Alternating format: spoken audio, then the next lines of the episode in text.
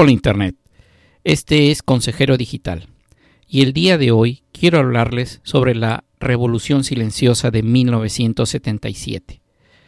Si pensamos en ese año, tal vez lo primero que nos venga a la memoria sea Star Wars, Una Nueva Esperanza, pero también durante ese año se presentaron tres microcomputadoras que dieron origen a una revolución que ha creado la sociedad actual, la sociedad digital. Estas máquinas eran el Commodore PET 2001, que apareció en enero de 1977, el Apple II, que apareció en junio de ese año, y finalmente el Tandy Radio Shack 80 modelo 1 de agosto. Estas tres computadoras fueron las primeras computadoras personales que no necesitaban un soldador ni conocimiento de electrónica para poder armarlas y posteriormente usarlas. Luego de que fueran presentadas, nada volvería a ser igual. Las computadoras personales dejaron de ser el territorio de los hobbyistas y entusiastas de la electrónica para convertirse en un electrodoméstico más. La prestigiosa y ahora extinta revista Byte acuñó el término la Trinidad de 1977 para referirse a ellas. Ninguna de estas máquinas tenía un microprocesador Intel, por increíble que nos pueda parecer, pero de no haber existido, el mercado de las computadoras personales de nuestros días no existiría de la forma en que lo conocemos.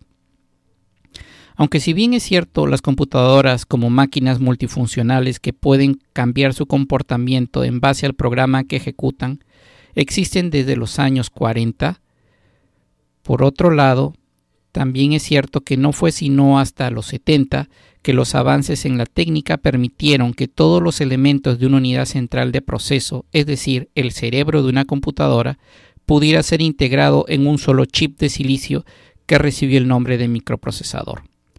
Al principio no se sabía muy bien qué hacer con estos microprocesadores, ya que el primero, diseñado por Intel, el mítico 4004, fue hecho pensado para ser usado en calculadoras personales, pero debido al colapso de ese mercado fue un producto que quedó huérfano. Sin embargo, las empresas se dieron cuenta que era posible usar estos microprocesadores para hacer algo más que simples calculadoras. El resultado de la aplicación de estos microprocesadores a estas nuevas áreas fueron las primeras computadoras personales o microcomputadoras como se llamaban en ese entonces. La primera en aparecer fue el Altair 8800, basado en un Intel 8080, en enero de 1975 que se vendía como un kit para armar, y luego le siguió en noviembre de ese mismo año el Altair 680, basado en un microprocesador 6800 de Motorola.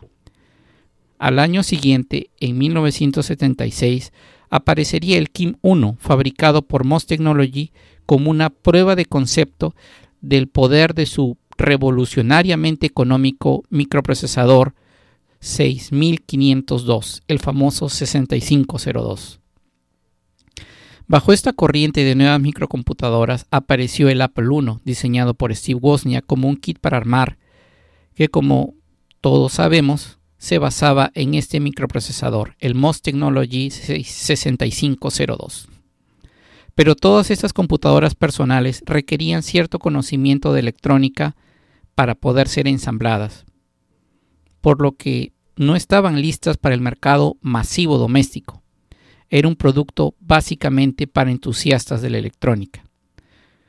Tuvimos que esperar hasta el año de 1977 que las fuerzas del libre mercado y la competencia por dominar este nuevo nicho nos trajeran las computadoras personales como un producto ya terminado, es decir, como un electrodoméstico más que no requiere conocimientos.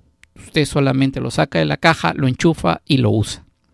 Aunque en principio solo contábamos con el lenguaje BASIC para escribir programas y un limitado catálogo de juegos, pronto esta industria explotaría y daría lugar a la multimillonaria industria que conocemos hoy en día. Pero toda esta revolución ocurrió en un solo lugar, en los Estados Unidos de América. ¿Por qué? Dentro de los muchos factores he podido identificar tres. Era un país con una clase media lo suficientemente rica como para poder pagar el costo de esta tecnología, que aunque muy prometedora, bastante experimental y sobre todo cara. Por ejemplo, el Apple II inicialmente se vendía por 1.300 dólares, que actualizado por inflación serían más o menos 5.000 dólares actuales. Había una industria electrónica bastante potente que producía todo lo necesario para la construcción de este tipo de máquinas.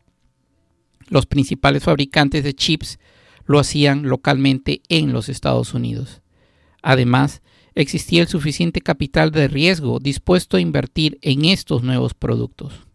Estas son lecciones que tal vez debemos extraer de la revolución tecnológica digital, que para que un producto sea exitoso, una nueva tecnología sea exitosa, no solamente es necesario una idea nueva o disruptiva, fundamentalmente lo que se necesita es un mercado dispuesto a pagar por esta tecnología. Los negocios de los Estados Unidos se unieron de forma entusiasta a esta revolución debido a que conocían lo que hacían las computadoras, especialmente las mini computadoras, que fueron muy exitosas durante los 60 y 70 y se habían extendido a todos los Estados Unidos en las medianas empresas, en las universidades, en los colleges. Pero los pequeños negocios no tenían los medios para poder adquirirlas. Es por ello que al aparecer estas económicas computadoras personales, estas microcomputadoras, fáciles de usar y sobre todo que no requerían la contratación de ingenieros para su mantenimiento y operación, gustosamente dieron su dinero para financiar este rápido cambio tecnológico, el cual ha permitido luego de muchos años que usted puede estar escuchando este podcast en su smartphone. Gracias por escuchar Consejero Digital.